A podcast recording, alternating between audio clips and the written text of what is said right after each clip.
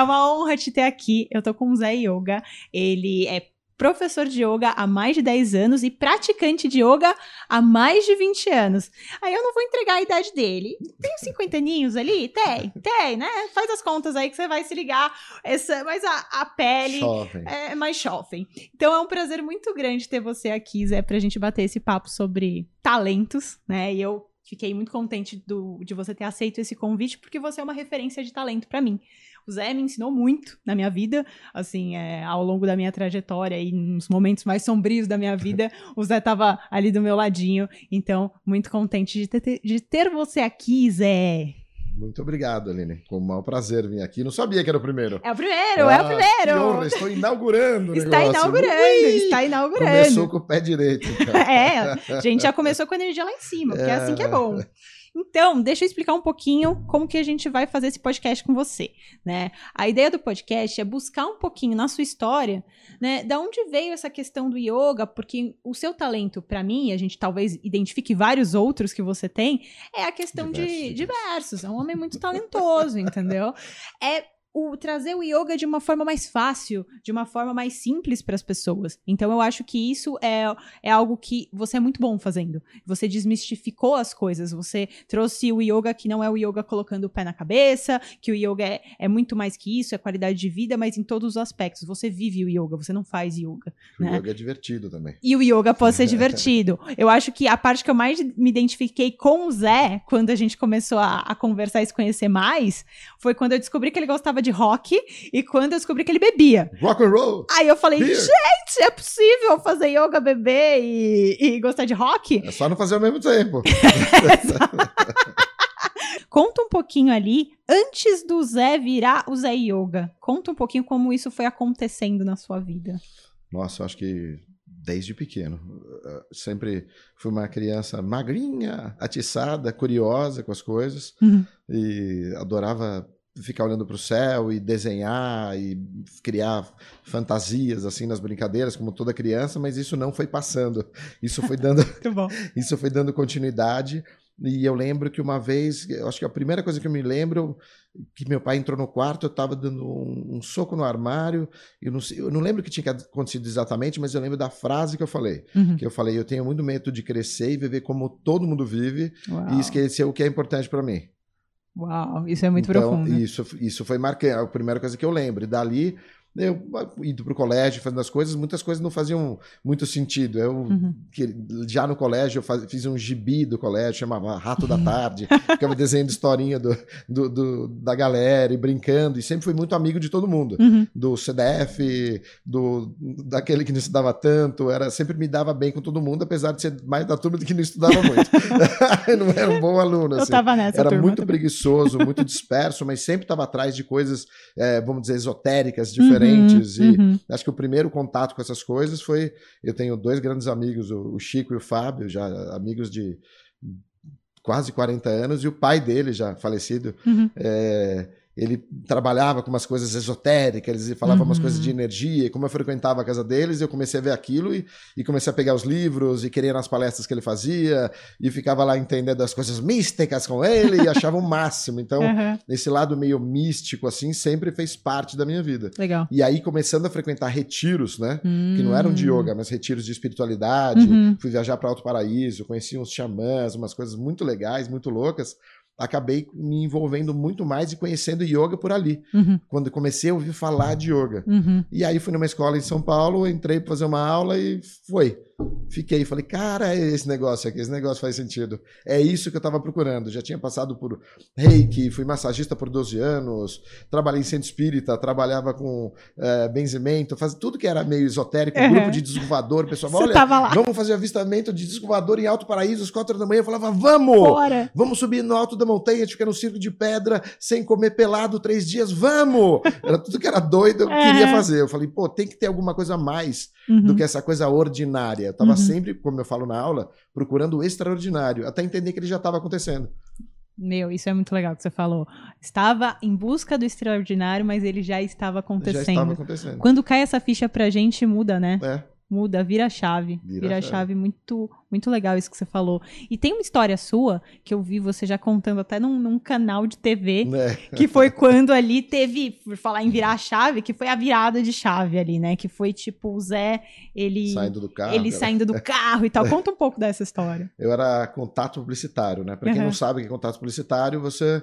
Primeiro, aquele emprego que na época que, que é o único emprego que estava sempre sobrando. Você pegava no jornal, sempre, Sempre tinha. porque você não tinha salário, se ganhava se você vendia lá Aham. né, os anúncios, né? Aham. Então eu comecei a trabalhar com isso, né? Tinha um, um terninho lá que eu comprei, e não lembro do lugar que era o terno, mas era tipo, eu lembro que era 99 reais, veio o terno, a camisa e o sapato. Aham. E a gravata. Acho que só a meia que não vinha. Só aquele sapato, óbvio, que era vagabundo, né? Aham. E eu trabalhava primeiro numa outra empresa que eu fazia isso a, a pé, né? Que eu vendia de, de porta em porta os Uhum. anúncios para os comerciantes. E aquele sapato foi ficando fino, fino, fino, e eu botava um papelão embaixo para ele não molhar meu pé, quando- Uhum. porque a água passava, porque ele absorvia a água, aquela porcaria. Depois Nossa. melhorou, eu consegui um emprego no, numa outra revista um pouquinho melhor, né? Tá. E migrei para lá com o mesmo terninho. Terninho sempre presente. Eu tinha duas camisas que eu, que eu revezava e o mesmo terninho, né? Uhum. E ficava lá também vendendo os anúncios. E um dia, pô, era difícil vender os anúncios, né? As vendedoras eram Uhum. super experientes, Uhum. é, bonitas, os caras super descolados. Uhum. E eu tava. Era um outro cliente que não estava acostumado, né? Uhum. Eu trabalhava vendendo anúncio pequenininho. Uhum. Pro maior você se sentir seguro. Uhum. E aí tinha um cara que eu fiquei um tempão falando ali com ele, meses para tentar, tentar vender a anticapa da revista que eu ia ganhar uma grana. E aí eu fui lá várias vezes, acho que era São Bernardo, São Caetano, para fechar com ele. E aí ele falou: Vamos, é, Zé, você pode vir aqui tal hora? Eu falei: Posso? Fui todo confiante que eu ia fechar, né? E uma chuva, meu. E o carro, o vidro não fechava totalmente, a água entrava, não tinha rádio, embaçava. Eu tirei assim o pano no chão para tirar aquele embaçado do vidro. Quando eu cheguei lá, ele falou: "Ó, Zé, eu só quero, eu chamei aqui para te falar que eu vou desistir, que eu não vou fazer. Putz. Naquela hora eu falei: Pode falar palavrão aqui? Pode, Falei, pode. puta que eu pariu, cara. Eu vim lá, meu, demorei duas horas pra chegar aqui. Aí fiquei bravo. Depois falei, pô, ah, tudo bem, mas pô, você não sabe, podia ter me É falado pelo telefone. lógico. Não, tudo bem, foi, né? Aí eu entrei no carro, na hora de voltar, o trânsito tava assim cinco vezes pior. Putz. E aí chovia tanto, e eu, eu não enxergava nada, porque o vidro tava embaçado, eu abri a porta, comecei a tomar chuva na cara e, e chorar, e falar, meu, que merda que eu tô fazendo aqui? Por que, que eu tô Aham. fazendo aqui? O que, que eu tô fazendo? Que isso? Vai ser minha vida? Vai ser essa merda? Aham. Então ali foi um divisor de, de águas, e aí eu pedi as contas de onde eu tava, né? Patrícia Aiello, que trabalha no Modal Mais e também no Modal Premium. Ela tem algumas responsabilidades aqui que eu vou pegar minha colinha mesmo para ler. Ela é head comercial e atua há mais de 25 anos no mercado financeiro, fazendo gestão de grandes times comerciais, especialista em implantação e gestão de operações digitais. Meu, é muito chique esse negócio aqui. Muito chique, tanto que eu tive que ler, gente. Não tô, entendeu? Não, não consigo, não consigo. Paty, tudo bem? Aline, é uma honra estar aqui com você. Obrigada, obrigada pelo convite. Vamos bater papo. Vamos bater papo, porque eu amo bater papo com você. E eu tava, né, lendo aqui a sua apresentação e me chamou muito a atenção a questão do modal premium, né? Porque eu conheço muito o modal mais, ele é muito conhecido no mercado financeiro. Mas me conta mais do modal premium. Olha, o Modal Premium ele nasceu dia 8 de julho de 2021. Uau, recém-nascido. Recém-nascido. É uma parceria junto com o Credit Suisse. Uhum. Então a gente tem um- hoje um segmento de alta renda no Modal. Uhum. E produtos exclusivos do Credit Suisse aqui com a gente. É uma verdadeira curadoria né, de investimentos. É, o cliente ele tem um banker exclusivo que vai cuidar dele, né, do momento de vida, perfil, é, projetos. Então tá bem bacana lá. Vale a pena conhecer, hein? E você que tá tocando tudo lá, né, desse modal premium. Nossa, a chefe e- da parada. Eu, eu e outras pessoas lá, é muita gente para cuidar. Ai, que legal. Parabéns por esse projeto, Paty. Com certeza vai ser um sucesso. Porque se você tá à frente, com certeza só coisas boas virão. Então, Amém, amém. Vai ser maravilhoso. Mas, além disso, a gente veio falar aqui com a Paty sobre talentos. Então, a Paty ela tem uma história muito bonita de vida e trajetória dentro do mercado. Ela inspirou muitas mulheres aí leva muitas mulheres com ela para onde ela vai. Então, ela é um exemplo mesmo de inspiração, de como lidar com as pessoas, de gestão, e por isso que eu fiz questão de trazê-la aqui.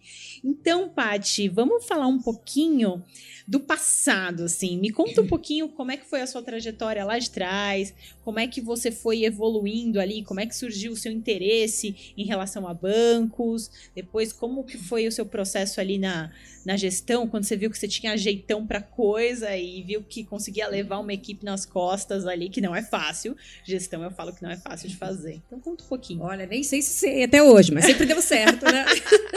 eu costumo falar isso. Eu falo assim, ah, gente, sempre deu certo, não é agora que vai dar errado. Então, a gente continua seguindo, né? Acho que, putz, tem que voltar muito, mas não, não vou me estender, né? Acho que comecei a trabalhar muito nova, né? Com 15 uhum. anos, uhum. eu... É, a gente, né? Mamãe sempre trabalhou muito para poder manter... Me manter, me manter meu irmão e... E aí entreguei panfleto, fui vendedora de porta em porta. E aí eu fui trabalhar numa... Na primeira empresa grande que fui trabalhar foi na Gasterm. Hum.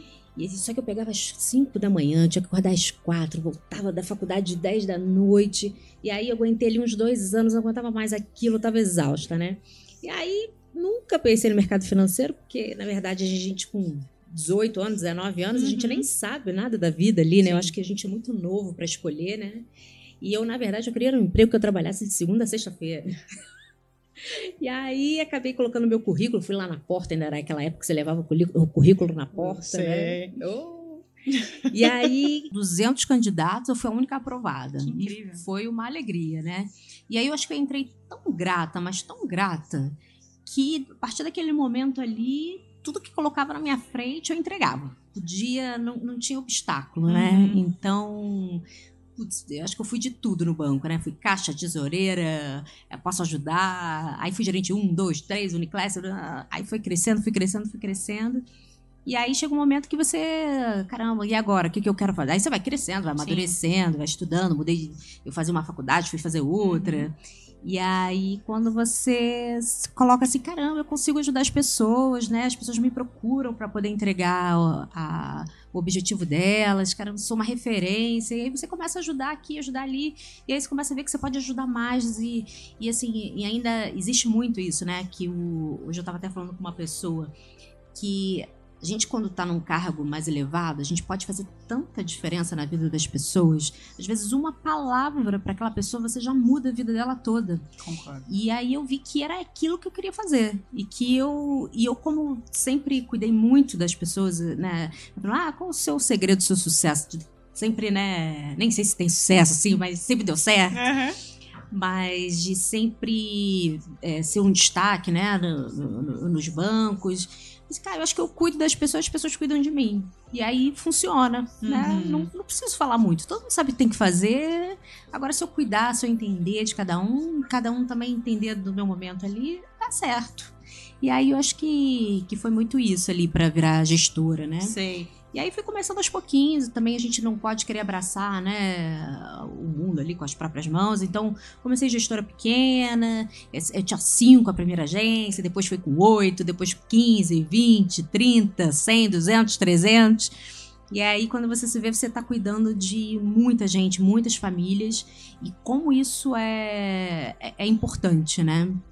Eu e... acho bem interessante isso, porque você falou uma coisa muito legal, Paty eles cuidavam de mim e eu cuidava deles, né? E eu acho muito bonito porque isso é doação. Não são todos os gestores atualmente, eu acho, por isso que eu falo que ser gestor, independente de ser dentro do mercado financeiro não, é uma arte. E eu acho que é um dom. Porque uhum. as pessoas são colocadas muitas vezes em papéis e elas não, não, não se adequam àquilo. Às vezes uma pessoa é muito boa, é um especialista excelente, aí o pessoal vai lá, promove a pessoa. Hum, e aí é acontece muito isso. E a pessoa fala: Meu, mas eu gosto de ficar quietinha aqui, tipo, e ser e fazer o meu. E eu não, não sei gerir pessoas. E às vezes as pessoas também não são ensinadas a fazer esse processo de gestão, né? Então eu acho muito bonito isso que você falou, que é é, é, ter essa sensibilidade, que não é simplesmente você fazer avaliações ou fazer o seu time render ou fazer o seu, sei lá, sabe? Não, é uma doação mútua, sabe? E aí as pessoas enxergam isso. É, é cuidar, é ver aquele olhar que não tá legal naquele dia. Sim. É aquele detalhezinho, sabe? Eu falo que, é. que eu sou mãe há anos, então. De uma galera. Porque eu cuido como família mesmo, né? Uhum. E, e acho que cada time que eu assumo, eu, eu, eu falo e, e é bacana ver o carinho que eles têm por mim até hoje, assim, né? É, eu fico muito lisonjeada, assim, né? Muito orgulhosa também. E eu acho que, que também vem muito. Acho que do que a gente passa né? Eu, eu, lembro agora, me lembrei de uma história, adoro contar história. Conta, vambora. eu virei banker, eu tinha acho que 21 anos. Aí cheguei em casa toda feliz, mãe, virei banker, né, do banco, não sei o que. Ela, minha mãe, não, quem é seu chefe? Me dá o telefone dele que eu vou ligar, você não tem idade para isso? Meu Deus, mano. Fiquei arrasada, tava tão feliz, né, toda orgulhosa, não sei o que. E aí depois eu fui entendendo, né, porque ela falou assim, caramba, você é tão nova, como é que você vai, vai cuidar da vida financeira de uma família, hum. né? De várias famílias. E, e o que você fala ali é tão importante, né? Você pode mudar a vida de uma família, tanto pro bem quanto pro mal. É verdade. E aí a gente não pensa, né? Eu acho que com gestor também, né? A gente, na hora de querer até uma promoção de gestão, ou na hora de promover alguém para isso, acho que a gente tem que mostrar que, caramba, ó, você vai, vai, vai mexer na vida de tantas famílias, né? Não é só aquele colabora, colaborador que está com você, né? Exato. Tem muita gente que depende dele. Então eu fica aqui também essa essa visão aqui, né? Para as pessoas que querem ser querem ter o cargo de gestão. Uhum. Tem que cuidar, cuidar Tem que cuidar, das né? pessoas. Estou aqui com o Edu Costa! Yes! Estou aqui! Costa! Obrigado pelo convite, obrigado. Estou muito, muito animado. Me prometeram um milhão de reais aqui para estar aqui, então já só vim pelo cachê. Quem prometeu isso? É, não sei, acho o Eric. só vim pelo cachê. Mas tudo bem, eu tô aqui, obrigado pelo convite. É um prazer enorme poder estar aqui compartilhando. Prazer é meu te receber aqui. Vou apresentar um pouquinho do Edu, mas depois ele vai contar toda a história maravilhosa dele. Vocês vão descobrir mais. Não sei dele. se é tão maravilhosa, vai aumentando a expectativa da galera, tá vendo? Não sei se é tão maravilhosa. O pessoal tem que continuar assim. escutando, entendeu? É, o pessoal tá, tem que continuar escutando. Então, então gente... fiquem aí, fiquem aí que vai aí, dar galera, bom. Vai dar fica bom. aí, fica aí. Então, o Edu, ele é mentor de marketing digital, especialista em monetização, e isso eu posso confirmar que ele é especialista em monetização mesmo. E ele atende diversos tipos de empresa. Então, atende até pequenas empresas, até grandes empresas, é professor, tem mentoria, tem um monte de produto. Então, Edu Costa aqui vai ter muita coisa para trocar com a gente e para mostrar o quão talentoso você pode ser e o quanto, tipo, é importante que você continue, né? Sempre tentando melhorar, sempre tentando progredir com essa resiliência para cada vez se tornar melhor, né, Edu? Exatamente, perfeito. Eu acho que é exatamente isso, cara. Eu, eu, eu, eu, vim aqui porque, além de ser uma oportunidade incrível, mas porque eu acredito demais nisso. Acredito demais. De quando você descobre o talento, você tem. Você tá no, no melhor lugar que você pode estar para você crescer, mudar a tua vida, mudar a vida das pessoas que você ama e poder alcançar outros patamares, assim. O jogo muda, né? O jogo muda totalmente. O jogo muda. Foi aconteceu comigo, acontece com, aconteceu com você, uhum. aconteceu com um monte de gente que a gente conhece. Eu espero que possa acontecer com você também. Exatamente. A gente tá aqui para trazer esse tipo de informação para as pessoas que escutam, né? Yeah. O quanto elas podem, assim, se influenciar por as pessoas, pelas pessoas que vêm aqui e falar, uhum. puta, eu também consigo fazer isso. Eu também sou bom nisso. Poxa, que legal, vou tentar sabe? Então, mas para começar o nosso papo, queria que você contasse um pouquinho da, da história do Edu, assim, sabe? Da caminhada dele até chegar neste momento aqui que ele tá hoje super bem sucedido, com uma equipe, com uma estrutura bacana. Então, conta aqui pra gente. Legal. Tá, eu, eu geralmente quando me faz essa pergunta, eu começo contando que. Eh, começando de quem eu sou, uhum. né? Quem é, quem é o Edu? Eu sou preto, eu sou favelado, eu vim da favela. Eu sou carioca, pelo sotaque maravilhoso, vocês podem perceber. É do Costa. Costa, né? Eu sou. Eu sou muita coisa, mas assim, essas coisas. Sou filho de nordestinos e tudo isso me define muito bem, uhum. né? Então, eu gosto. Eu, pra, pra dizer como é que eu cheguei aqui, eu gosto de falar quem eu sou, porque isso também diz muito de como é que eu cheguei aqui. Eu, como eu sou nascido e criado numa favela lá no Rio, né? Costa Barros, para quem quiser botar no Google Maps aí, uhum. vai descobrir que esse bairro, o Costa Barros, ele era o segundo bairro com pior IDH do Rio de Janeiro. Caraca. Então era um lugar que realmente era muito complicado, Uhum. assim. E meus pais moravam lá há anos. E Costa Barros era mato quando eles começaram a morar lá, compraram um terreninho lá, que era onde dava pra comprar, né? Uhum. E aí eles começaram a construir a vida lá. no- minha, minha irmã era pequena, não era nem nascido ainda. Mas a, a, vida, a vida foi co- acontecendo lá, né? E a- foi construindo a vida deles, e eu nasci. E fui criado nesse ambiente. Só que quando você é criado num ambiente como esse, como em qualquer outro ambiente, você tem certas premissas, né? Então, é, tem certas crenças que você vai, vai cultivando, né? A gente carrega com a gente crenças dos nossos pais, Sim. a gente carrega a crença do ambiente que a gente tá, a crença das pessoas que a gente convive. E se a gente não ficar muito atento a essas crenças, a gente ter- termina sendo limitado por elas, né? Limitado por esse meio em que a gente tá. Isso tem uma coisa que a gente aprendeu aí nesses últimos meses, né? É o quanto o ambiente Nossa. tem impacto na nossa vida, né? Então, é, tá num ambiente como esse, é, obviamente o ambiente não te define, mas ele influencia pra cacete, né? Muito. Nossa, um Exatamente. absurdo. e aí eu fui entender isso, cara, anos depois, né? Eu tô falando bonitinho Aham, aqui. Não, eu fui entender isso, sabe onde? Na minha faculdade de história. Olha isso. Ai, que legal. Ser foi quando eu comecei a história. estudar história que eu entendi todos os movimentos sociais, culturais, econômicos, todo, tudo que faz as coisas serem como são, né? Então Uhum. eu, eu brinco falando que fazer a faculdade de história é tipo tomar a pílula da, da Matrix, né? Pílula, Tipo- pílula vermelha. Porque você nunca mais vê a realidade do mesmo jeito. É, Eu queria poder voltar a enxergar a realidade de forma simples como era antes, mas eu não consigo mais. Uhum. Então, assim, é, quando eu fui entender de fato como é que o ambiente influencia em tudo isso e o porquê que metade dos meus amigos de infância ou estão mortos ou estão na cadeia. Por que que isso aconteceu? Uhum. né? Uhum. E eu queria uma resposta pra isso. Então, Uhum. parte da minha busca disso foi justamente acadêmica, né? Então, eu me formei no ensino médio, depois eu fui pro, no, em turismo, eu já gostava muito das coisas de história e tal, e eu resolvi fazer história, porque eu gostava de ensinar, gostava de história. Uhum.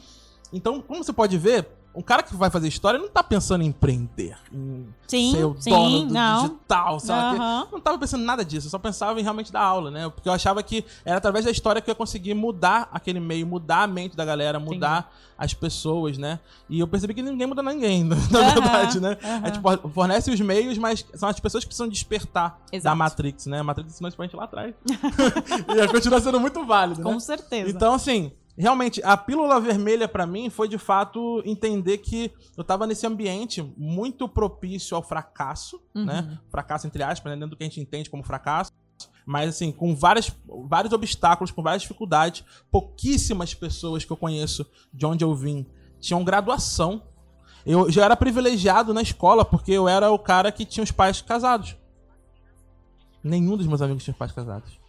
Ou o pai tava preso, ou o pai tava Uhum. morto, ou nem sabia que era o pai. Aham. Ou era o pai que cuidava e a mãe sumiu. Então, assim, eu era o privilegiado porque meus pais eram casados, só por isso, né? Mas como todos bons nordestinos, como meus pais, meu pai é pernambucano, minha mãe é baiana, então, assim, eu tinha uma educação muito rígida, Uhum. Sim. né? Então, sempre cuidou muito de mim ali no laço, né? Cuidando, fazendo, me, me incentivando a estudar, porque eles entendiam que realmente estudar era a única forma de, Era saída. de sair daquilo ali. Uhum. E, e foi o que eu fiz. Eu estudei muito, cara. Eu sou nerdaço, assim, né? Uhum. Eu estudo bastante. Fui fazer história, então, tipo, lia, sabe, 10 livros por mês, né? Imagina. pra poder, pra poder encarar isso. Só que, assim, meus pais erraram nesse ponto, né? Eles falaram que era pra estudar, só não falaram o que estudar, né? Uhum. Que aí eu vou, Aí- vou eu estudar história. História, que tipo, não vai dar é, muita grana, é, assim. Exatamente. É, vai ser meio difícil sair da favela dando aula no município, né? E aí, cara, eu fui fazer a história por paixão. Eu me apaixonei pelo esse assunto, me apaixonei por dar aula, gosto muito de ensinar. Uhum. Descobri o meu talento, né? Foi aí que eu descobri meu talento. Eu vou chegar um pouco mais nisso depois. Aham. Mas eu já tinha essa coisa de ensinar, eu gosto de explicar, eu tenho facilidade de comunicação. E eu percebia que eu conseguia deixar as coisas mais simples pra quem tava ouvindo, né? Hum. Mais fácil de entender, mais mastigada. E eu acho que era- esse era um dos pontos principais. Porque pra galera de onde eu vim, nem dava pra. Eles não conseguiam nem acessar esse nível de conhecimento. Sim. Porque eles não conseguiam nem entender. Aham. Tipo, já Então, tinha uma barreira muito antes. Já tinha uma barreira muito antes, exatamente. Então, cara, como é que eu consigo tornar isso mais fácil, mais acessível, mais simples, que todo mundo consiga entender, né?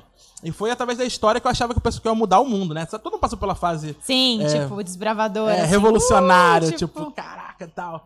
Então eu achava que eu ia fazer uma revolução na, Uhum. na favela. Vamos, pô, vamos quebrar tudo, foda-se Estado. Porra, vamos, vamos, vamos mudar a nossa realidade e tal. Eu percebi que a realidade é bem mais complicada do que isso. Uhum. Bem mais complicada. Então eu eu comecei a dar aula no, no município e, cara, eu assim. A minha sorte é que eu era. Eu, eu vim da comunidade também. Então eu conhecia muito a realidade daquelas crianças. Mas eu, fiquei, eu ficava pensando na galera que, tipo, não veio de de onde, fora. de onde eu vim, exatamente. Porque era um desafio dobrado, Sim, né? sim. Porque se, se pra mim, que sou. Aí vamos lá, sou homem, sou grande, sou forte, é, vim da comunidade, os moleques peitava, Imagina. quem dirá a professorazinha que veio ali do, Aham. do, do- do bairro, né? Que tava perto de aposentar e tal. Então era muito complicado. E não era culpa deles em si, né? Não, era É a- da estrutura. da estrutura, das influências, Sim. do ambiente, como a gente tá falando.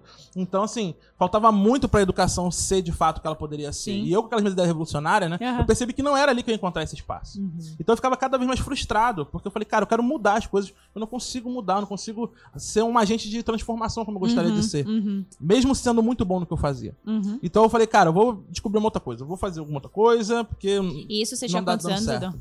Eu tinha 22 anos. Ah, novinho. 22 anos. novinho. Eu falei assim, cara, vou fazer outra coisa, cara. Vou fazer uma outra coisa porque não tá dando certo. 21 anos, na verdade. E aí eu falei, tá, o que, que eu vou fazer?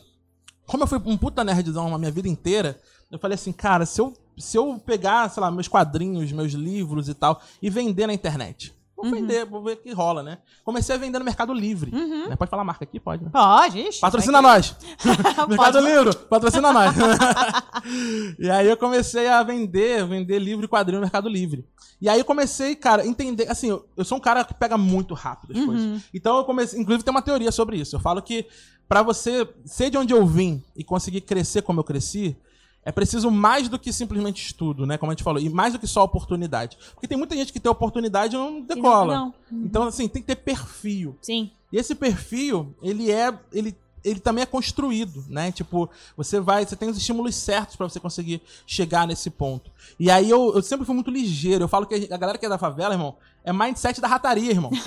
É negócio- mindset, não, só que tem muita mentalidade, meu irmão. Na favela é mindset da rataria, parceiro. Tem que ser rápido. Tem que se bagulho. virar, parceiro. Não tem jeito. Tem que, ó, tem que agilizar teu corre, né? Sim. Então, assim, todo mundo que vem, vem da favela, mundo- não, tem, não tem ser humano mais criativo do que pobre, cara. Não tem ser humano mais criativo. Tudo que os caras que são brilh- é É brilhante, brilhante. assim. É brilhante. Exatamente porque a falta de recursos estimula a Sim, criatividade, né? Sim. Então, assim, é, essa, eu sempre, como eu sempre peguei as coisas muito rápido, Uhum. eu falei assim, tá, beleza, o que, que eu posso fazer aqui? Eu comecei a vender as coisas no Mercado Livre e fui entendendo o seguinte, peraí, quer dizer então que se eu mudar a foto eu vendo mais rápido?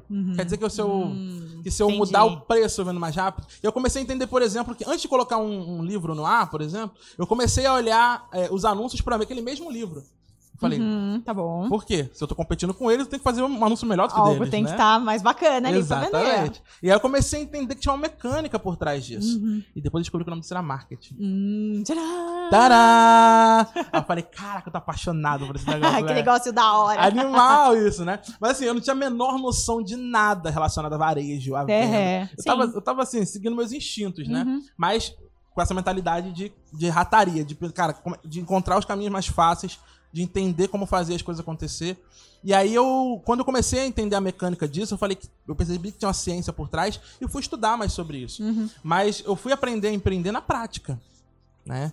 Então talvez você esteja ouvindo isso aqui agora, pensando, ah, esse negócio de empreender não é pra mim, não sei nada de empreender. Eu também não sabia porra nenhuma de empreender. O primeiro cliente mandou mensagem assim, Edu, adorei o livro, obrigado. Aham. Mas cadê a nota fiscal? Oi? oi? Nota fiscal? Tem que, tem Nota? Que, tem, que- tem que emitir nota? Eu, não sabia que tinha que emitir nota. então, assim, eu não sabia nada, eu fui aprendendo na prática, né? E aí eu fui, eu fui aprendendo uns hackzinhos, fui estudando sobre isso. Por exemplo, já mandava o. Todo o primeiro cliente comprava comigo pela primeira vez, eu já mandava um bilhetinho à mão assinado. Bonitinho, "Pô, tá. Obrigado O cara vai lembrar. sei lá. Então eu já fui pegando um hackzinho, assim, foi, putz, fui entendendo. Aí fui entendendo que eu tinha que comprar, aí eu lei do mercado, né? Fui, tem que comprar mais barato e vender mais caro. Então eu comecei a encontrar as fontes onde comprar os livros mais baratos e fui aprendendo assim, né? E eu falei, tá, adoro fazer isso, isso é muito bom. Só que eu preciso focar no que eu gosto de fazer, que é marketing. Tá. Mais do que a venda em si, a venda era legal. Só que eu gostava da ciência por trás disso. O que, que eu mexia que fazia ter mais ou menos resultado, né? Eu falei, vou estudar esse negócio. Essa Eu vou mágica. estudar esse negócio, cara. E aí o que eu fiz? Eu peguei o estoque da- do que eu tinha de livros até então, vendi esse estoque todo, e aí peguei esse investimento e fui fazer um MBA. Eu falei, cara, vou fazer um MBA pra me aprofundar nisso. A- ainda, é, exatamente. Ainda naquela coisa de pensar assim, ah, eu preciso ter um diploma, eu preciso ter Sim, um papel sim, pra me atestar pra- que eu sei tal coisa. Uhum. Então tem uma boa notícia pra você que tá nos vendo. Você não precisa desse papel. Se você for trabalhar com digital, pelo menos, você não precisa desse papel. Sim. Né? A gente mais vê no digital, a gente que é engenheira, a gente que é. Ah, tem de tudo, a gente. Nossa. Todas as áreas possíveis. A gente tá num ambiente em que a gente consegue. é, o- o- os nossos resultados não dependem do papel que a gente Sim. tem, né? Sim. Sim. Então, eu fui- mas aí eu, aí eu não sabia nada disso. Eu fui e falei, cara, eu preciso de um diploma, vou lá fazer um MBA e tal. E comecei esse MBA de marketing digital. Tá. E quando eu comecei esse MBA, eu, eu não sabia. Eu, eu ia me inscrever. Quando eu cheguei Uhum. lá, já tava na terceira aula. Eu falei assim, coordenador, cara, eu não vou fazer. Porque, Aham, porra, não sei aham. nada desse negócio. Eu vou entrar aqui na terceira aula, tô ferrado. Deixa eu entrar na próxima turma. Ele falou, tá, deixa eu entrar na próxima turma. Então eu falei, beleza. A próxima turma começava seis meses depois. Cara, eu estudei que nem um maníaco. Tipo, que nem um louco. Que nem um louco. Eu falei, cara, eu vou estudar esse negócio que nem um tarado. Porque eu tenho que entender esse negócio, Uhum. como funciona. Uhum. Quando eu cheguei no MBA pra começar de fato, eu descobri que eu era o cara que mais sabia de marketing digital da turma. Caraca, Porque vê a você galera já de- tinha estudado. Exatamente, ver a galera de todas as áreas. E o mais importante, nesse período desse, de tempo que eu tava estudando, eu não só estudei, eu coloquei em prática. E isso fez Hum. Que toda a faz diferença. toda a diferença. Porque eu Exatamente. vejo muito isso, Edu. Eu vejo muita gente que vai lá, se dedica pra caramba, Uhum. estuda um monte, faz curso, faz curso com um, faz curso com outro, mas fica. E, e é até um negócio, tipo, que não. Eu sei que não é. Não é. Não é, não é da, da- de vontade da pessoa ser assim, mas é até meio egoísta. Ela aprende aquele conhecimento com ela. Exato. sabe? E aí Exatamente. ela acha que nunca é o suficiente, Exato. sabe? Não, eu preciso de mais um curso pra, tipo, pra fazer acontecer. Não, não, aí agora eu vou fazer com aquela pessoa. Exatamente. E aí vai virar. Só que ela precisa, tipo, esvaziar pra poder encher o copo. Exatamente, exatamente. Esse é o raciocínio. E eu, eu tinha a mesma noção, porque quando eu comecei a estudar, eu falei assim, cara, legal esse negócio de ads, mas como é que eu faço isso na prática, né? E eu sabia também, aí vem aquela coisa da, da rataria. Eu falei, Aham. cara, se eu quero entrar nesse mercado novo, e eu não sei absolutamente nada disso, Uhum. eu não tenho um, um diploma que vai me dizer que eu sou bom nesse negócio. O que, que vai me dizer que eu sou bom nesse negócio? Uhum. A prática. Uhum. Então eu falei assim, quer saber? Vou colocar esse negócio em É prática. isso. E aí o que eu fiz? Nesse período, eu comecei a estudar que nem um louco, mas também comecei a dar consultoria gratuita. Animal. Então eu entrei lá no grupo Facebook sobre empreendedorismo, falei assim, galera, ó, tô, tô estudando marketing digital, tô ajudando uma galera aí, tem alguns horários na minha agenda. Aham, Hum, tipo, é manda aquele disputadinha, mas é. tem. Tô com um horário aqui na minha agenda. Quem quiser, me manda mensagem que a gente vai trocar ideia e tal. E aí eu comecei a prestar serviço de gratuito inicialmente, depois comecei a cobrar um, um valor, um valor simbólico, depois eu comecei a cobrar sério. E eu comecei a ganhar dinheiro prestando serviço de marketing digital. Eu falei, caraca, que da hora. Prazer ter você aqui no meu podcast. Uma honra. Doutor Ciro, conheço o doutor Ciro, tipo, acho que mais de 10 anos. É uma honra eu ver seu, seu, seu talento em progredir, né? Em, em- em crescer. É uma, é, uma, é uma. Gente, é uma curva ascendente. Segura que ela é um, um foguete. Essa menina é um foguete, cara. Ninguém segura. A lua não é o limite. Não é o limite. é tipo isso. Muito bom. E com certeza você tem muita contribuição nisso. Senão, Obrigado. porque na- no- no- nos meus momentos de, de quebrar, o Dr. Ciro estava lá me salvando. Mas vamos falar um pouquinho aqui do Dr. Ciro. Por que, que eu trouxe ele aqui? O Dr. Ciro, eu acho que, além de ser meu médico, ele também é meu mentor, eu acho que posso dizer dessa forma, assim. Toda vez que eu vou lá, a gente conversa sobre muitas coisas, ele me ensina muitas coisas e realmente é, eu quis trazê-lo aqui porque eu acho que ele tem muito a agregar para minha audiência, sabe, com as coisas, referências que ele traz e todo o conteúdo que ele tem aí de tantos anos aí ajudando as pessoas. Mas é, a ideia do podcast, doutor Ciro, é abordar um pouquinho mais sobre talentos. Então, Uhum. falar sobre talentos, tanto o seu talento como médico, tantos anos de profissão, quanto a sua percepção sobre talento em relação a, a- ao, ao todo, né? As pessoas, como você enxerga as pessoas se posicionando em relação a isso, Uhum. se as pessoas enxergam isso é, de forma assertiva, se tem clareza nesse, co- ne- nesse processo ou não. Então, eu queria primeiro começar com a história do Dr. Ciro. Então, eu queria que você contasse um pouquinho da sua trajetória até você chegar aqui e como isso foi acontecendo, né? Porque é, hoje você é realmente uma referência aí em medicina integrativa, não tem como falar que não, né? E como que isso foi acontecendo ao longo da sua vida, né? Porque não é algo tão trivial de acontecer, muitas Uhum. pessoas eventualmente ficariam ali é, como um psiquiatra de sucesso ou algo assim, você foi além, você fez mais. Então me conta um pouquinho mais como é que foi essa trajetória. Legal. Ó, então, o meu grande objetivo vai ser transmitir dicas, informações que as pessoas possam, de, de alguma maneira, é, aproveitar. Esse vai Uhum. ser o- a- essa vai ser a nossa meta. Então, Uhum. ao término, nós vamos saber. Ajudou ou não ajudou, né? Aham. Bom, é, enfim, eu, eu me formei, eu tô formado há bastante tempo, né? Eu tô formado há 40 anos, né? As pessoas ouvem minha voz e falam, nossa, que voz jovial, né? E às vezes, me- meu, me- me- que- quem tá ouvindo o podcast não me vê, mas eu sou um cara jovial, né? Sim, eu sempre é fui uma verdade. pessoa, é, assim... é, a- a- Descolada. é, não, não, não, é o, o- problema é que o corpo não concorda com a minha idade, né? Mas, mas, assim, minha cabeça não tem aí, 65 anos, que é a minha idade no dia de hoje. Aham. Então, assim, é, quando eu me formei 40 anos atrás, 1980, ah, eu achei medicina uma coisa bem bacana. E eu não diria que, que eu sou melhor que os outros, não. Nem melhor, nem pior. É diferente, é um outro caminho, né? É, então, a base foi o seguinte. Eu percebi que com os meus pacientes, ah, se eu conseguisse entender, fazer as perguntas de "Por- mas por quê, por quê, por quê, por quê, né? É, eu, eu conseguiria ter uma abordagem, na época não se usava essa expressão integrativa, mas uma abordagem mais ampla, mais compreensiva, né?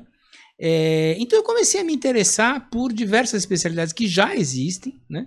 Que pudessem estar, de algum modo, como se diz, né, acrescentando, Uhum, fornecendo subsídio uhum, para que eu pudesse responder esses porquês, porquês, porquês, porquês. Né? uhum. Então eu comecei a. a- inicialmente eu, eu, eu, eu realmente estava perdido. 1900 a década de 80 foi uma década de pessoas perdidas. No- foi uma década muito difícil, não tinha recuo, não tinha nada, tá? não, tinha, não tinha vento, não tinha nada, né? É, só pra vocês terem uma ideia, gente, é, quando eu tinha que fazer pesquisa científica, eu trabalhei um pouco em vida universitária, eu fui Uhum. professor universitário, é, a gente ia na, na Biblioteca Regional de Medicina, fica do lado da Unifesp, né? na época era a Escola Paulista de Medicina, era em papel. E cada artigo, eu conseguia assim, escrever um artigo, eu tinha assim, oito referências Nossa. bibliográficas, né? Cada uma dessas levava 15, 30 dias para obter uma cópia. Gente, era um inferno, era um inferno, tá? Então, foi nesse ambiente que eu comecei a, a pesquisar algumas coisas diferentes. Uhum. É, dentro da, da parte de ciência, que, que é a minha, minha praia, eu não, não obtive. Quer dizer, obtive algumas respostas, faltavam algumas, e fui fazer filosofia. Uhum. Então, é, eu não quis fazer faculdade, porque ia tomar muito tempo, eu fui direto para a pós-graduação. Então, eu comecei uma pós-graduação na, na- aqui em São Paulo, na PUC, interessantíssima, é, mas não respondeu às questões que eu, que eu desejava. Porque, na, na verdade, o que eu procurava né, é, o que, é o que hoje se chama de viés de raciocínio né? Hum. É o que hoje se chama. Então eu, eu intuí, eu percebia que as pessoas incorriam em erros de raciocínio.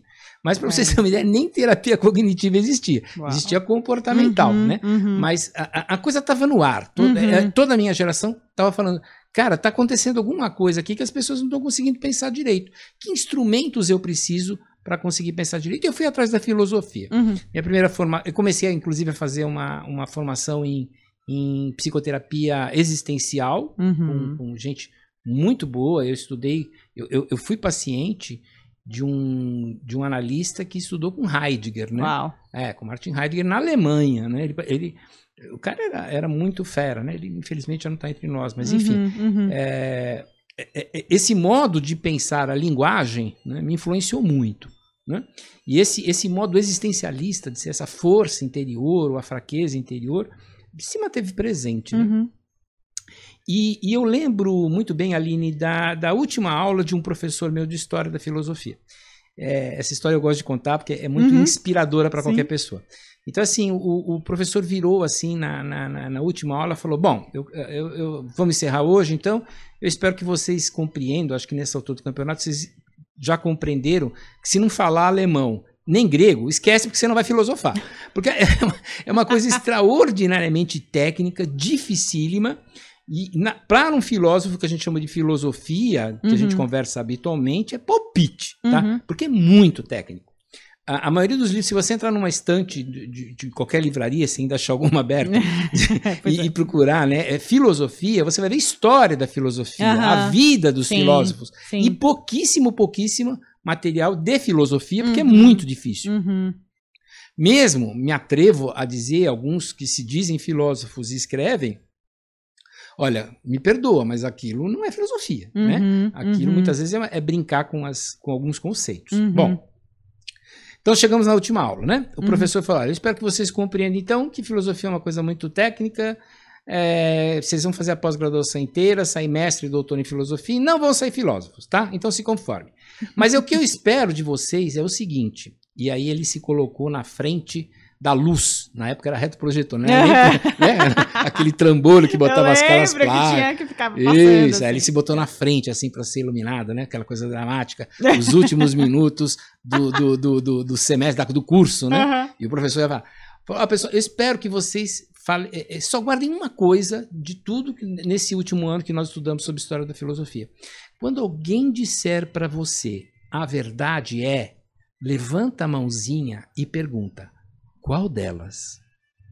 Isso me marcou de uma tal maneira, Aline, é, é você ganhar uma relatividade, uma tolerância à diferença, uma certeza de que as verdades podem coexistir. Nossa, animal. Mais importante do que achar que existe uma única verdade é compreender que verdades muitas vezes contraditórias podem coexistir. Isso para mim foi muito marcante. Isso marcou o, o resto né, da- da, minha, Sim. da minha vida. Inclu- é, é, eu acho engraçado porque eu, eu converso muito com uma das minhas filhas que mora comigo, Uhum. hoje está com 21 anos, e ela lembra até hoje, porque eu repeti isso muito para ela. Aham, né? e, aham. e ficou, ela, foi uma coisa que ela incorporou. Bom, a partir daí eu comecei a. a- a- eu saí da, da, da filosofia, não estava atendendo às minhas necessidades, comecei a fazer outras linhas, fui fazer psicanálise clássica, me submeti à psicanálise, comecei a fazer alguns cursos, mas, mas não é minha praia. Eu estava muito inquieto. Tá né? bom. É, e disperso. Acho que essa é uma grande uhum. coisa, um grande assunto para talento, né? essa dispersão. Sim, né? sim. Já já a gente volta a, a essa dispersão. Bom, é, então aí eu comecei a estudar é, diversas possibilidades, tanto biológicas, de abordagem do ser humano, quanto não biológicas. Das abordagens biológicas, eu comecei a, a fazer cursos. Né? Uhum. Então, eu fiz curso de fitoterapia, que são as, as ervas, né? Tá bom. é, é homeopatia e homotoxicologia, que são tipos né, de, de, de medicamentos. É, fiz o curso, eh, a pós-graduação completa em acupuntura e medicina tradicional chinesa, sou pós-graduado em medicina tradicional chinesa, que são todas medicinas que procuram entender o ser humano como um todo, Sim. de uma maneira mais holística. Uhum, né? uhum. Então, hoje, por exemplo, eu não faço acupuntura, eu Uhum. não, não, não aplico agulha, mas eu utilizo o raciocínio da medicina tradicional chinesa, que eu sou pós-graduado nisso. Né? Uhum. Então, essa, essa, é, é, então, essas são abordagens muito biológicas. Uhum. Do ponto de vista de abordagens não biológicas, eu não tenho né, tempo para psicoterapia, a gente faz uma, uma intervenção muito rápida, eu apenas dou a pontuação do que eu posso, mas eu utilizo muito a, a abordagem do Ken Wilber, que é a Uhum. abordagem integral né, do, do Ken Wilber. E o grande lance do Ken Wilber, é, quando eu li, eu fiquei surpreso, foi mais ou menos repetir as palavras desse meu antigo professor. Né? Tá. Toda verdade é, tem seu ponto né, é, é, até certo ponto. Então não se trata da gente descobrir qual é a grande verdade, mas até que ponto uma verdade pode explicar o que está acontecendo. A gente já se conhece há muitos anos. Muitos anos. É um prazer ter você aqui, Rodrigo Aline, Sintra. obrigado pelo carinho. Muito feliz, viu? Lindo podcast, parabéns. Obrigada. Beijo pra todo mundo que tá assistindo, um prazer estar com vocês. Poxa, que legal você aqui, Rodrigo. Bom, falando um pouquinho, se você não conhece o Rodrigo, né? Ô, Aline, eu vezes falo de muitos anos, não vou nem revelar as idades aí, porque Ai, meu eu, Deus. eu corto seu cabelo desde que você tinha quantos anos? Desde que eu tinha 20. Eu vou falar dessa história aqui. Como Muito tempo, a né? primeira vez que eu fui cortar o cabelo com você, o que, que eu tive que fazer pra cortar o cabelo com você? Teve, teve um negócio que aconteceu que eu precisei fazer. Eu Eu era estagiária em banco. Eu lembro você era eu precisei- menina. É, eu era men- estagiária, nossa. Mas a gente chega lá, a gente Você chega era lá. menina e eu era um menino. E era aqui do lado, né? Era aqui no Era aqui na W. Faria Lima, né? é. Aqui Então, tipo, e, foi muito legal conhecer o Rodrigo. Se você não conhece o Rodrigo, vou contar um pouquinho do Rodrigo pra você. Rodrigo, se não me engano, é o cabeleireiro mais seguido do Brasil. né? Eu acho que mais de 4 milhões no Insta, mais 8 milhões no Facebook, 2 milhões no Pinterest, é não sei quantos milhões no TikTok. Então, assim, ele chegou na rede social. Vai ser sucesso, não tem como. Além disso, ele tá na TV, há muitos anos na TV, sempre ali no SBT, sempre trabalhando por ali, é visagista, tá em, em revista, já apareceu na Caras. Esse homem é Faz- demais, faz gente, faz tudo. Já cortou meu cabelo em casa na pandemia. Verdade, verdade, verdade. Tava desesperado. Já cortamos cabelo em todas as ocasiões. E na pandemia, você sabia que foi uma coisa curiosa, Aline. Quando o governo liberou o atendimento domiciliar, Uhum. os cabeleireiros começaram a atender as clientes, as clientes iam na casa do cabeleireiro. Eu falo que eu vi coisas. Sabe clientes que retocavam o cabelo a cada 15 dias, tá quase um ano sem retocar a Nossa, raiz? cara. Homem com cabelo que parecia o náufrago. Tom Hanks. Eu não duvido. Não, foi uma situação de crise. Uhum. Eu lembro de, nossa, quantas vezes, né? Que, que homem tem que cortar um pouco mais o Homem cabelo. Eu cortando o cabelo do meu marido ali de máquina, Você dei um talho, dei um talho errado ali, ficou tudo errado o cabelo. Não é minha praia. Mas ainda bem que deu pra liberar ali. O Rodrigo foi em casa, cortou o cabelo. É muito, foi muito engraçado, né? Boa. Aí, mas a gente tá sempre, sempre pertinho, assim. Você sabia que ali, né, quando começou a pandemia, no mês de março, né? Acho que dia 20 e poucos de março, teve o, o fechamento né, da- da- do, do comércio e tal. É. E em abril, a palavra mais buscada no Google, na época, foi primeiro o Covid Aham. e depois como cortar cabelo em casa. Ah, mentira, sério? sério? Nossa, os maridos sofreram, porque acho que os homens precisaram cortar sim, primeiro, né? Sim. Então acho que a mulherada fez arte em Teve, casa. não, teve que fazer. Eu lembro de dar banho na minha cachorra em casa. Tipo, É? sabe, umas coisas muito loucas, assim, que jamais pensei fazer Sim, acontecer. Habilidades descobertas, né? Muito bom. Queria que você contasse um pouquinho lá da sua história. Como que o Rodrigo Sintra virou Rodrigo Sintra? Porque eu já Olha, escutei mas- muita coisa de você e a sua história é muito bonita. Então, Obrigado. eu queria que você dividisse aí com a galera. É, eu, minha, minha mãe é do interior de São Paulo, né, de Araçatuba, meu Uhum. pai era de São Paulo. Minha meu pai foi passar férias em Araçatuba, diz minha mãe e jura de pé junto que ficou grávida virgem. Olha que coisa, Deus juro por Deus. Jesus. Então quem tá assistindo aquele negócio de, né, não ir, mas ir, eu, eu- nasceu isso aqui, ó. Verdade. Aí hoje eu falo, mãe, verdade pra mim, eu já tenho 42 anos, conta. Ela, filho, eu juro de pé junto, eu engravidei grávida. Eu perdi a virgindade depois que eu casei com seu pai. Eita. Então, na verdade, minha mãe engravidou com 13 para 14, meu pai. Nossa, Não, menina. E meu novíssima. pai tinha 18 anos. Caramba. E aquela coisa do interior, minha avó falou: engravidou, vai, ser, vai ter que casar, obrigado. Aham. Eu trouxe minha mãe para São Paulo, eu fui criado aqui em São Paulo pe- pelos meus avós e minha mãe, dois meninos mais os meus avós, né? Uhum. E fui criado por eles. E quando eu tinha 13 anos de idade, eu tava fazendo prova para Academia da Força Aérea. Uhum. Então, meu sonho era ser piloto de avião. Eu tinha um tio avô que era da aeronáutica. E eu passava minhas férias lá em Pirassununga, achava o máximo ver a esquadrilha da fumaça. Meu tio saía de farda e aquela Uhum. coisa bonita, achava o máximo. Minhas primas casavam. Não sei se você já chegou a ver um casamento militar. Sim, é lindo. Com espada, Sim, tudo, achava é o máximo. E ali era meu sonho mesmo. Se perguntasse pra mim com 13 anos o que, que eu queria ser, eu ia falar piloto de avião. Uhum. Com 14, uma tia minha que era podóloga, num salão aqui de São Paulo, um bom salão, Uhum. eles estavam contratando menores aprendizes. E naquela época meu pai já era separado da minha mãe, eu já ajudava, tipo, já tinha aquele uma necessidade de ajudar minha mãe em casa. Uhum. Eu via que ali eu já estava um pouco pesado para ela, porque ela ganhava pouquinho, já estava separada, enfim. E aí minha tia falou: "Filho, por que que você não vai ver se você quer trabalhar num salão?" Uhum. Só que na época não- era um homem que cortava em barbeiro. Hoje abriu essas be- barbearias, Sim. mas tem homens que frequentam os dois ambientes, vai no Sim, salão. sim. Antes o ambiente de salão de beleza era só feminino. Só feminino, né? E o Uhum. homem no barbeirinho. E eu falei, ah, tia, eu não sei se é pra mim, porque eu mesmo passo maquininha, não sei nem pentear meu cabelo. Como que eu vou pentear o cabelo de uma mulher? Ela falou, filho, vai ver se você gosta. Uhum. Se você gostar, você fica. Se você não gostar, você, você vai embora. Uhum. Falei, tá bom, tia. Vou lá ver se eu gosto. E cheguei no salão lá, meninão, não sabia fazer nada, então me passaram uma função. Uhum. Varrer chão, servir café, dar revista e dar tchau pra cliente. É o que eu fazia. Buscava na recepção, levava, Muito passava, varria o chão quando o cabeleireiro cortava, oferecia um café, uma água. Uhum. E ali eu comecei.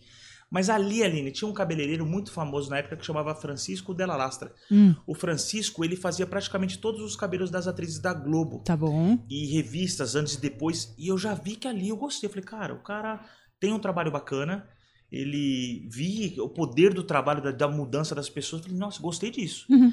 E ali eu falei, poxa, pode ser que seja pra mim. E ali eu comecei na, na profissão. Foi. Caramba. Eu digo que foi, foi uma coincidência. Com 13 eu queria ser militar, com 14 eu tava no salão de beleza. Nossa, que legal. E eu acho que tem uma história sua que eu já escutei. É, em alguma entrevista que você deu, que em um determinado momento você realmente se posicionou que você queria ser muito conhecido. Que você Sim. queria ser reconhecido no Brasil como um Sim. cabeleireiro de sucesso. Conta um Sim. pouquinho mais disso. A história foi assim, eu, como eu comecei co- como assistente, o dono desse, desse salão era um espanhol, que era o pai do Francisco, chamava Rafael. Tá bom.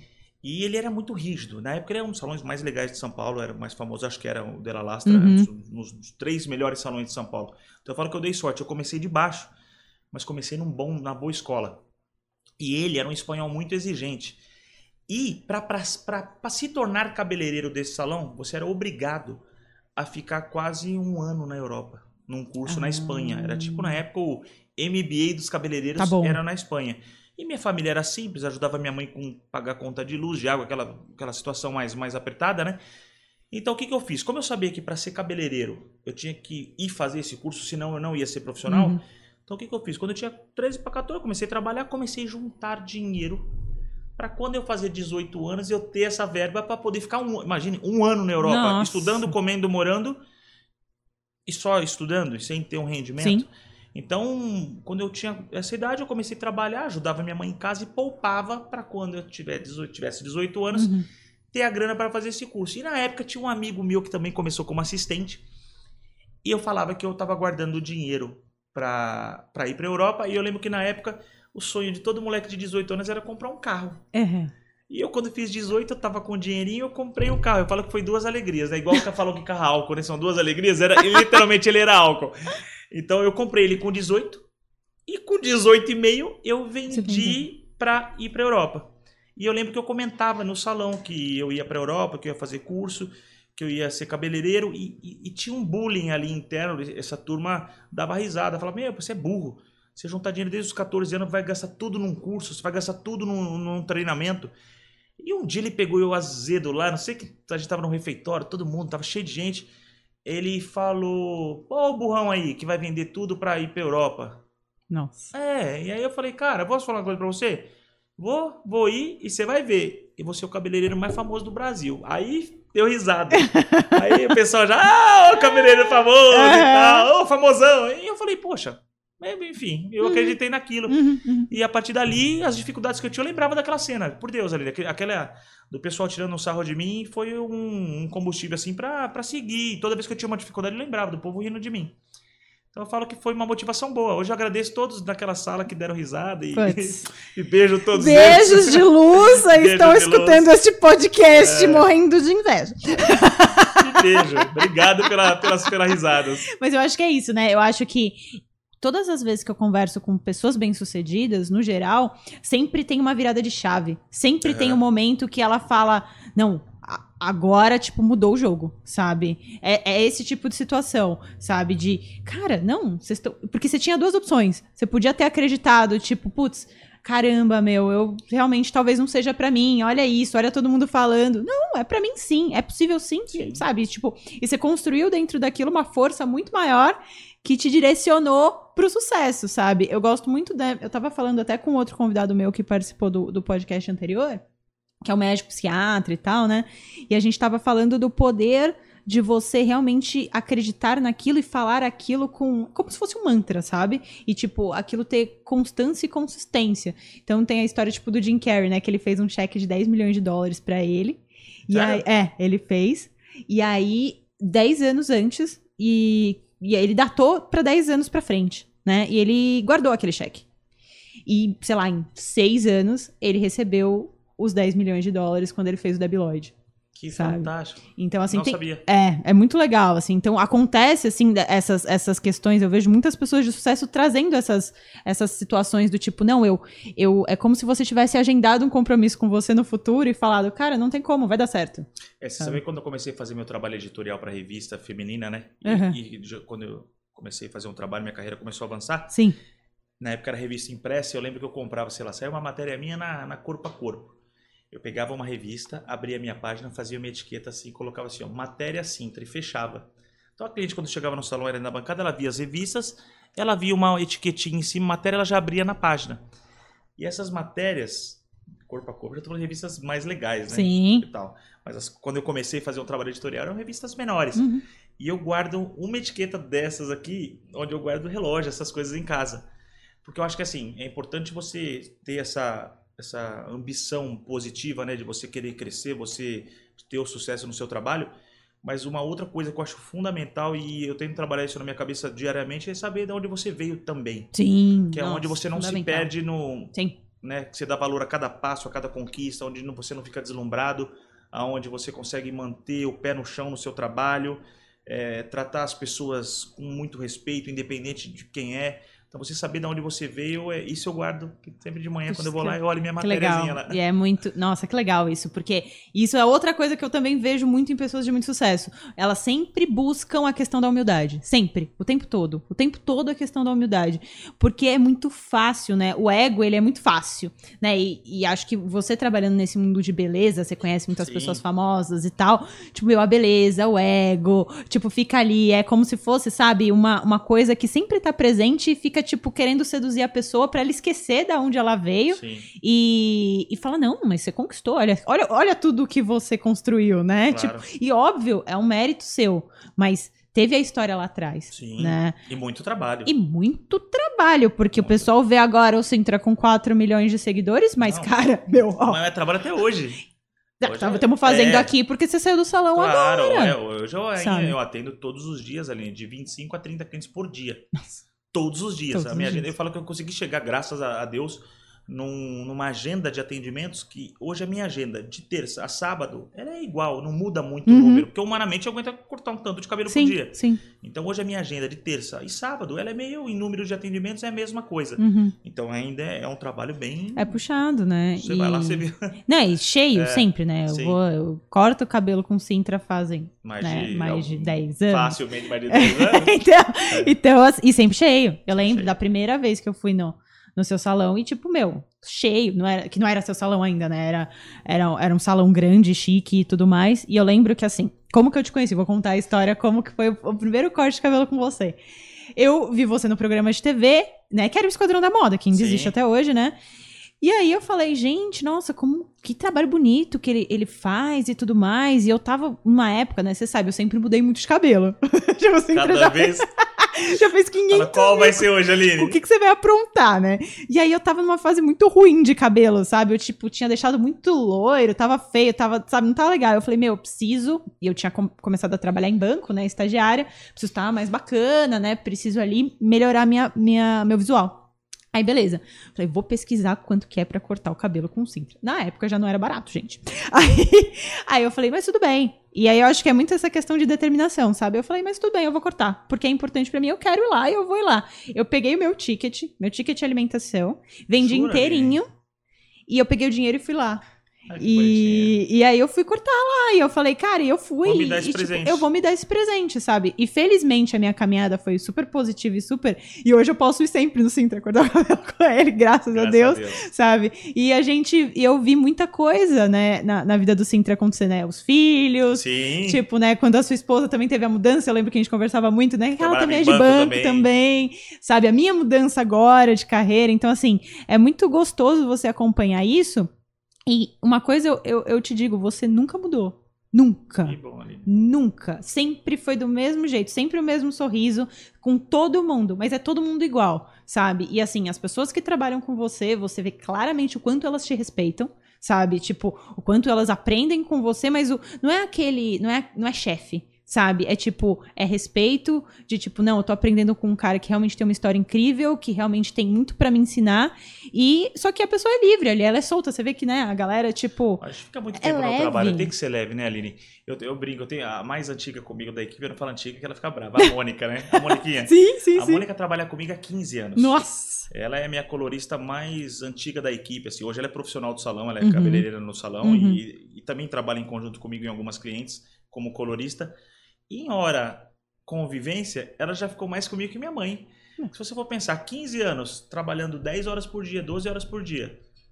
Se eu ver em tempo próximo, É muito uma, tempo. uma, uma irmã. Então, realmente, assim, eu, eu tento manter um ambiente sempre muito leve ali. E tem que ser, né, Aline? A gente trabalha feliz, trabalha leve, trabalha gostoso. Qualquer pessoa sente energia. Você chega num lugar, Sente. você sente a energia do lugar, então você tá feliz, você tá num ambiente gostoso. A cliente, quando chega, ela percebe. Então, E geralmente, né, Sintra, eu acho que o seu trabalho, ele mexe muito com a autoestima das pessoas, né? A pessoa, às vezes, ela chega lá que ela não tá boa, né? Ela já chega lá meio, às vezes, "Uh, não tô muito feliz, ai, tô meio desconfortável, ela quer se animar. Se você chega e tá num ambiente pesado, tipo, sabe? É, geralmente uma mudança de estilo, ela marca uma mudança na vida. Na uma- vida, né? sempre quando alguém chega lá, quero mudar alguma coisa. Uhum. E o cabelo, ele expressa muito isso. Nossa, demais. Por isso que, assim, quando a gente faz um estudo de visagismo, né, que é você fazer um, um trabalho de imagem para aquela pessoa, Uhum. tem muita, muitas pessoas imaginam que é, o, o visagismo é você fazer um corte perfeito com tal formato de rosto. Na Uhum. verdade, não. Uhum. O visagismo, isso é uma análise também de proporção, mas é a imagem que você deseja passar para as pessoas e uma imagem que você passa para você, porque quando você se olha no espelho, você tem que se sentir naquele momento. Então, é, eu sempre falo, puxa, um cabelo longo, um cabelo com ondas, é uma imagem mais sensual. Então, às vezes, uma mulher que se separou aos 45 anos de idade, vai voltar para festa, para balada, quer conhecer gente, é um cabelo que muitas vezes para aquele momento para ela, ela vai se sentir bem Sim. vai se sentir mais jovem, vai se sentir mais poder- empoderada e tal. Um cabelo mais corporativo, um cabelo mais curto, passa uma credibilidade, um cabelo mais corporativo, mais forte. Então, uma menina que passa num concurso para juíza, jovem, precisa passar uma imagem mais forte. Então, uma jornalista. Então, cada momento, eu acho que o cabelo ele marca momentos. Então, Uhum. pode escrever. Quando alguma cliente fala, hoje eu vim mudar, você pode Tem conversar. coisa ali. Alguma coisa aconteceu. coisa Ela ali. quer marcar um momento ali né, pra ela. Não, e é muito especial, né? Eu acho que os, os trabalhos que você faz ali, até na TV, né? Que você pega pessoas que estão ali numa situação que às vezes a pessoa não percebe que ela tem que mudar e ela tem que mudar. Né? Sim. Tipo, porque tá passando uma imagem esquisita, tipo, sabe? Não é uma imagem legal, sabe? Ela não tá sendo. é, não, não tá sendo bacana de ver aquilo. Então vamos lá agora, Sintra, para um outro momento do, do podcast, que é o bate-bola jogo rápido. Uma coisa meio Maria Gabriela ali, uma coisa meio pensa rápido. Sou péssimo pra respostas rápidas. Mas tudo bem, a gente dá uma colher de chá, se você quiser uns minutinhos pra pensar, a gente Tá deixa. Uma pessoa que você se inspira. Inspira. O Silvio Santos. Ah, você sabe que eu sou muito fã dele, né? Tipo, É, sem puxa saco, eu não sou puxa saco. enlouquecidamente. eu acho que ele tem uma história muito legal e eu que tô lá há 11 anos, não sou funcionário do SBT, mas fiquei muito tempo lá. É, ele é um cara que tem uma história incrível. Ele é um cara que tem um, uma qualidade de gratidão que eu acho muito legal. Tem uma história dele com o Carlos Alberto, né? Com o Sim, é Manuel. verdade, com o pai, Você né? vê que ele Uhum. tem aquela gratidão com a família deles. Eternamente. Eterna. Uhum. Tem um, um vídeo que eu acho muito legal, que acho que era aniversário do Silvio Santos. O, o Carlos Alberto estava no Rio, deu, ligou para dar feliz aniversário para ele ao vivo. E ele fala: aí o Carlos Alberto, desculpa que eu não posso estar aí, Silvio. Ele falou assim: fica tranquilo. O seu pai está sempre em mim. Oh, que bonito. Então você vê que é um cara que veio de baixo, é grato, com- foi grato com pessoas que que ajudaram ele em algum momento da carreira dele. E uma coisa que eu acho incrível no Silvio Santos, eu como empresário também, Uhum. ele tem funcionários que são fãs dele. Sim. Então se ele andar na emissora, os funcionários vão pedir para tirar foto Sim. com ele. É é um negócio muito doido. Então, tipo assim, você imagina que legal. O cara tem uma empresa que os funcionários são fãs. não é Fãs nem dele. que é o meu patrão. Sim. É fã do cara. É fã. Então o Silvio Santos é, um- é uma pessoa que eu, assim, admiro bastante. Algo que te faz acordar todos os dias e continuar, mesmo em dias ruins. Meditar. Olha. Quando você teve medo? Quando você falou, puta, tô com medo de fazer isso? Cara, boa pergunta. Quando é que eu tive medo?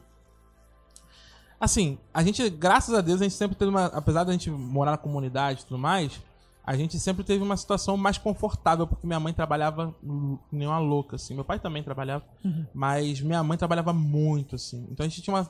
razoavelmente confortável no sentido financeiro, né? Tá. Uhum. de saber que a gente, tipo assim, não não ia passar perrengue. Minha mãe sempre foi muito cuidadosa com grana e tal. Então a gente nu- nunca pensou em passar perrengue dessa forma. Mas eu vou falar pra você, quando eu tive medo de verdade, quando eu cortei esse laço da da- com a família. Hum, interessante isso. É interessante, tipo, né? quando você saiu de casa, foi morar Exato. sozinho e tal. Exatamente. E não tem muito tempo, não. Não tem muito tempo. Pragmática. Um mantra, uma frase que você gosta, que você usa. Ih, ah, aí vou voltar de novo pra minha mãe. Bora, volta lá. Qual que é o nome da sua mãe? Marlene. Marlene, dona Marlene aqui tá ficando famosa. Tá. Eu, quando a gente era pequena, né? Aconteceu muita coisa que não era muito agradável, né? Uhum. Na nossa infância, né?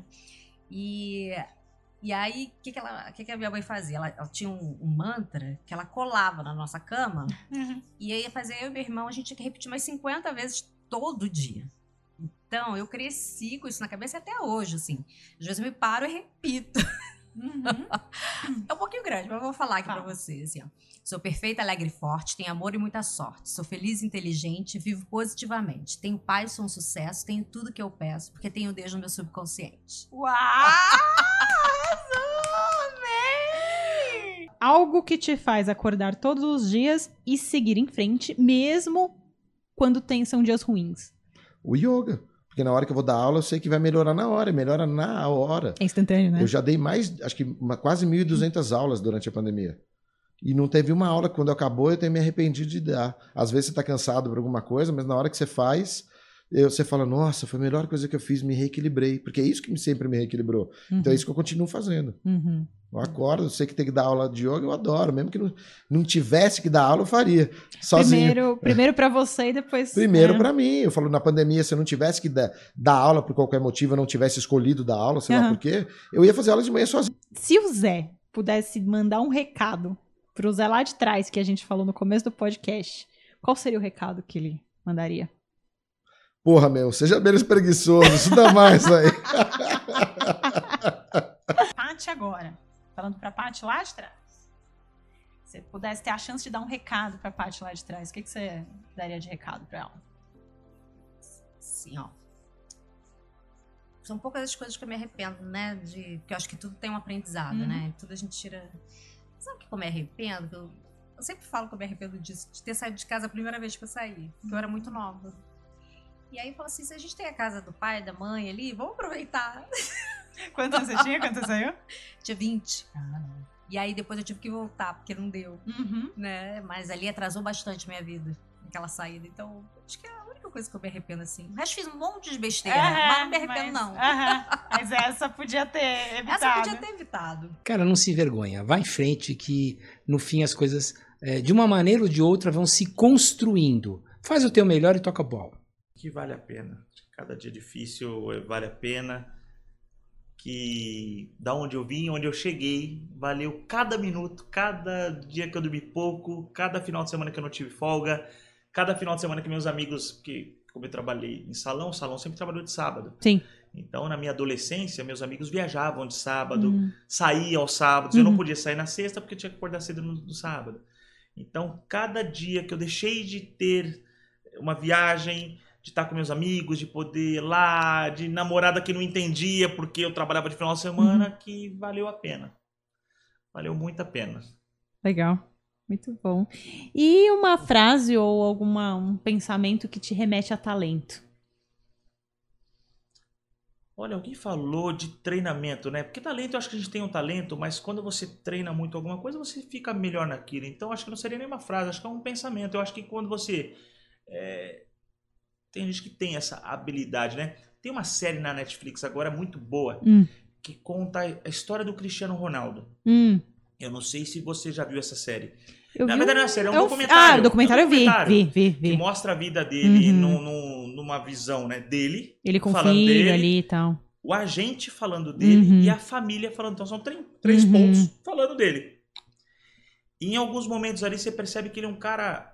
O meio do futebol reconhece o Messi como melhor jogador do que ele. Sim. Você vê, os jogadores falam, o Messi, não, o Messi. Ele é o melhor. é. Ele é melhor, ele é o, o dom. Mas você vê que o cara com treino e foco foi tão longe quanto. Então eu creio nisso, que às vezes você nem pode ser. Você não identificou ainda na tua vida qual que é a tua habilidade, qual que é o teu dom. Mas se você né, fazer aquilo com tesão, gostar daquilo, treinar e aprender, e sempre estar com a mente aberta para evoluir, uma hora você fica bom. Então, Sim. o Kaká também, né? Acho, acho que o pai do Kaká era diretor de São Paulo, É. não sei. Diz que ele treinava Muito. muito para conseguir ficar bom. É isso. É isso. Eu acho que, né? Eu gosto muito do, das coisas que o Michael Jordan fala também sobre treino e tudo mais, sabe? Tem muitos vídeos dele assim que você vê, você fala, caramba, sabe? Cara, Ele falando, tipo, meu, não foi nem um pouco fácil, sabe? No começo, ninguém queria o Michael Jordan, sabe? Ele não entrava em nenhum, nenhuma, né, daqueles sorteios da NBA, ninguém queria ele. Aí quando ele entrou, ele falou, ah, agora eu fui, agora vocês vão ver quem é, sabe? E aí ele começou a entregar muito, né? Você lembra do, do Zurita, o presidente da Nestlé? Lembro, lembro. É, acho que ele é aposentado, acho que não é mais. Eu acho que não é mais. Tem É. uma história dele que eu acho que. eu- Tem um cliente meu que foi executivo muitos anos da NC, me contou essa história, achei incrível. Diz que ele começou como office boy, foi o único emprego dele, parece. Ele Ah, começou é? Molecão, é. E aí diz que tinha um elevador da presidência. E aí ele entrou nesse elevador sem saber. Chegou lá, novinho, tadinho. entrou no elevador, chegou o presidente. entrou, disse que olhou pra ele e falou assim: O que, que você tá fazendo aqui? Ele falou assim: subindo. Subindo. Aí disse que o presidente falou assim pra ele: Você sabia que esse elevador é da presidência? Aham. Aí disse que ele saiu e falou: Ai, perdoe, mas um dia eu vou ser presidente da Nestlé. Uau. E disse que a partir dali ele foi olhado todo o tempo a trajetória executiva dele com o olho. Esse moleque. E Sangue nos olhos. Você vê que legal? Nossa, que legal. é, subindo. Subindo, subindo e subiu. Subiu. subiu. Subiu. Nossa, muito, muito bom.